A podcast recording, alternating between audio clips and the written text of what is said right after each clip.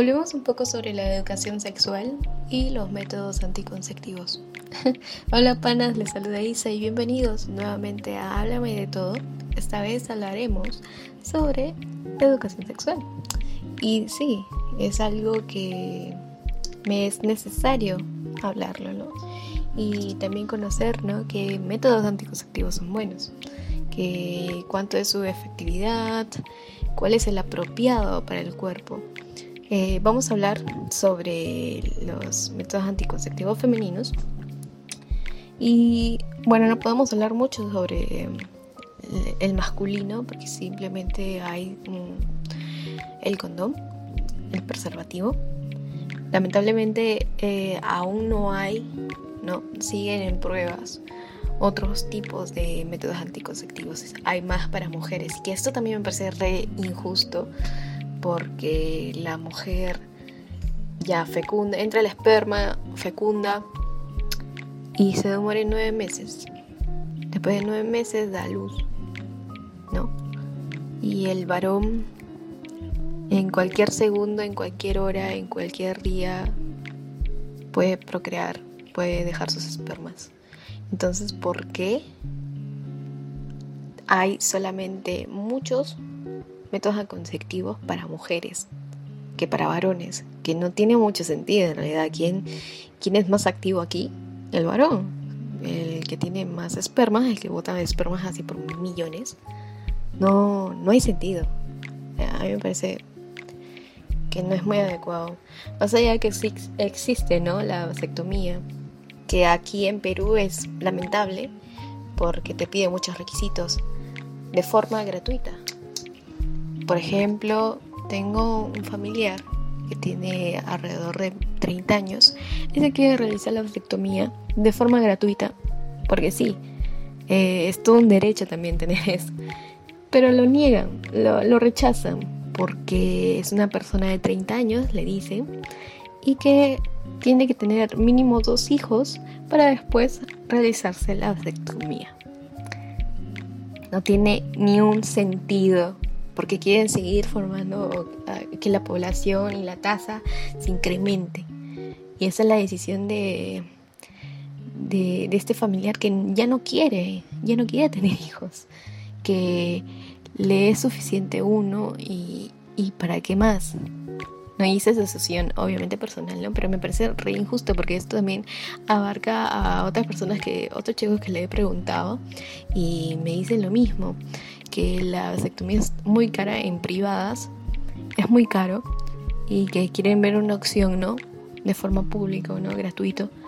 Y la rechazan simplemente porque necesitan que el, el chico tenga más de edad, de 30, 35 años me parece, y que tengan dos hijos por ahí, y ahí recién validación para que se haga la vasectomía. Es re injusto. Bueno, volviendo a los anticonceptivos femeninos, existen los orales, existen los hormonales, los inyectables, la de emergencia, ¿no? El, intrauterino y demás, ¿no? Hay uno que se llama exclusivo, me parece, que es para la lactancia materna. Estos métodos anticonceptivos eh, no es por meterse porque en fin, no es un nivel, bueno, una carga hormonal que está entrando a tu cuerpo, que tiene que haber un estudio previo, un análisis previo, para saber qué anticonceptivo es ideal para tu cuerpo. Porque hay casos, o sea, que he leído, que he visto en mi alrededor, que no les puedo, no les puedo mentir, que optaron por la, las que son eh, me parecen. Y implanón, explanón.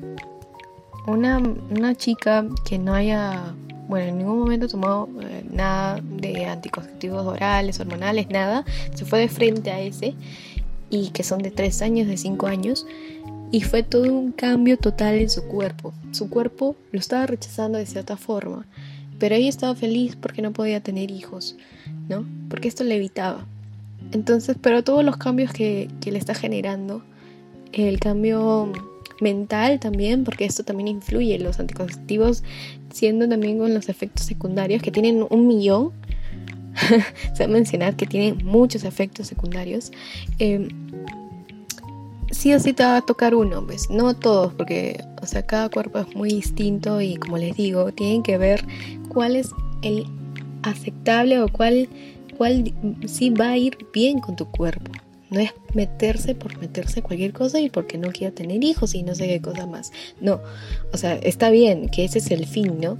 No, no tener hijos. Pero también los otros efectos que influyen en tu cuerpo, que no importa. Me parece re injusto porque también estaba leyendo que eh, el anticonceptivo para masculino, bueno, masculino, eh, de los inyectables, estaban diciendo que tenía muchos efectos secundarios. Y me, me pareció gracioso.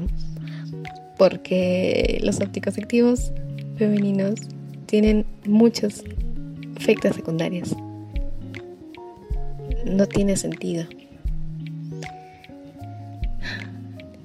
Vuelvo a reiterar que tienen que ir con un especialista para saber cuál es apto para su cuerpo.